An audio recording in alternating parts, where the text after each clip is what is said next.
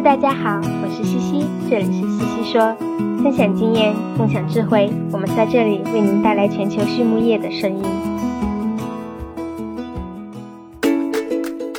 感谢西西说的合作伙伴们：英赛特解决肠道问题，美国达农威公司值得信赖的营养与健康专家，优宝生物、三和药业让健康养殖更简单。隆昌动宝十七年专注研制天然提取添加剂，引领畜牧业节能优产。大地汉克三十年专注为动物提供美味与健康。里兰动宝让食品和伴侣动物不断丰富我们的生活。康德全包膜凝聚未来，凝聚更多力量，释放更多能量。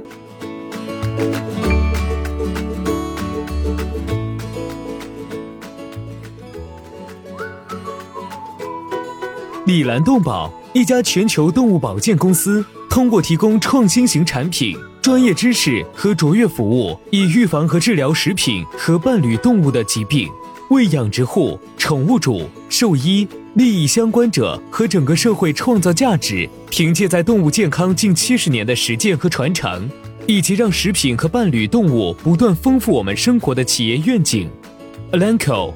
致力于帮助客户改善动物健康，同时也对所在社区和全球社会产生深远的影响。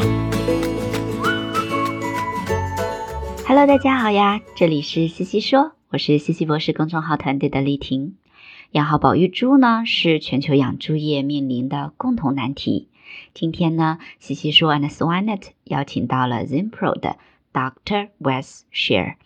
他呢，在读研究生博士阶段就专注于保育猪的研究，工作后也一直从事技术服务和营养研究工作，在保育猪的管理方面积累了非常丰富的经验。那就让我们一起来听一下 West 博士分享的美国和欧洲最新的保育猪饲养管理理念，一起看一看是否可以为我们带来一些新的启发和借鉴呢？首先，我们来认识一下 Wes 博士。他的硕士和博士呢，都是就读于爱荷华州立大学，做了很多有关于猪的攻毒实验和抗生素替代产品的研究。毕业后，他来到了金宝 Zimpro，如今已经有四年半了，主要是负责猪的技术服务和营养。工作内容呢，大部分时间在做技术支持，也涉及海内外的一些研究。这让他有机会去接触生产现场，并经历各种各样的案例。威斯博士呢，曾经在博士期间做了一篇有关替抗产品的综述，里面综合分析了各种类别的替抗产品的功效。我们西西说呢，之前就采访过他，推送的名字是“锌同益生菌益生元，抗菌路上哪家强”，这是一千多篇文献的分析结果。还没有看过的朋友可以回顾一下哦。那这次采访我们问到的第一个问题呢，就是当前保育猪生产的趋势是什么样的呢？Wes 说道，在过去的五年间呀，养猪业的变化趋势包括整个行业趋于一体化、抗生素的使用管控更加严格、劳动力短缺等等。而这样的变化呢，也使得保育阶段仔猪评估指标的优先级别。发生了转变。过去呢，我们以日增重转群众为主导，现在则更多的趋向于以健康为主导。我们更关注仔猪的健康和如何让仔猪开始进食，然后才是早期增重。因此呀，关注仔猪健康可以更好的让仔猪从母猪过渡到吃料，保障了转群表现和最终的出栏成绩。有些养殖者们可能会对此抱有疑问：保育阶段以健康为主导，对猪的整体生长水平有什么影响呢？其实呀，从整个饲养过程来看，尽管仔猪早期增重表现不同，但几乎不影响育肥出栏体重。我认为这是由猪自身的基因所决定的。因此，我们可以把营养调控的重点放在育肥。现在呢，我们有四位小体重猪的策略，营养体系也在不断的优化，对补偿性增重的理解也在不断的深入，也知道什么时候该补饲，什么时候该进食等等，这些呀才是最终决定猪总体生产性能的重要因素。那么，当仔猪表现滞后时，我们应该怎么来应对呢？外斯说，对此呢，行业有着不同的看法。比较传统的做法，或者从动物福利的角度出发来看呢，我们会筛选小体重仔猪，重新阻拦，对其提供含有鱼粉、血浆蛋白粉等高营养、易消化原料的日粮，给予掉队仔猪特别的关注与呵护。这会改善它们的生长情况，相应也会需要更多的劳动力。在生产中呢，将猪从体重或者体型上筛选出来有一定的难度。同时啊，一些文献表示，有一定比例的小体重或者是小体型的仔猪对生产影响其实不大，因此无需分栏进行特殊的对待。但是呢，我们仍然会控制栏内仔猪体重的等级制度。来保障仔猪有更好的表现。接下来呢，我们问到仔猪断奶过渡阶段的挑战和应该注意的问题有哪些呢？应该如何应对呢？Wes 说道呀，主要呢有以下这些问题，比如第一个就是断奶的挑战。猪很聪明呀，只要教给它吃料，告诉它饲料在哪里，它就能学会。仔猪断奶后看起来懒懒的，没有精神，不是很想去食槽吃料。我们需要想办法让猪接触饲料，熟悉饲料，比如让它们的鼻子和嘴巴接触舔舐食槽。从管理的角度来看呢，解决开口吃料难的问题，有地面撒料和饲喂周料这两种方法。使用哪一种呢？取决于人力的多少和所在养殖系统的匹配度。喂周料在操作问题上呢，有一定的难度，比如饲料。潮湿的猪舍、苍蝇等等，会使料的变质速度很快。因此呀，我比较喜欢地面撒料的方式，让仔猪更容易接触饲料而开口吃料。第二个挑战呢，就是健康的挑战了。断奶仔猪面临很多的肠道挑战，且伴随了整个养殖过程，是当下需要面对的比较大的一个问题。例如，现在越来越多的大肠杆菌、环状病毒等病原微生物的感染等等。第三个呢，则是日粮程序。在美国呀，我们保育料通常都是三期料，也有做成四期的。但频繁的换料也会给保育猪带来一定程度的应激。现在我们在考虑是否延长每个阶段的饲喂时间，整个保育期就用两期料。第四点呢，则是要保障生活环境。保温与通风是猪舍最重要的环控保障。一般来说，我们不希望加热器和分机同时工作，但有的时候我们需要它们同时工作，以维持猪舍空气质量和温度在舒适的环境内。第五点则在于水质问题。我们都知道饮水质量啊十分的重要。与反刍动物相比，目前养猪业还有许多可以优化的地方。我们已经开始着手解决这些问题了。猪场饮水主要是来源于地下水，需要关注水中矿物质和微生物的含量，并使用水净化系统来保障猪饮水质量。因为当水中的锰和铁含量很高时，水会有金属异味，降低猪的饮水量。水中的微生物呢，则会影响猪的肠道健康。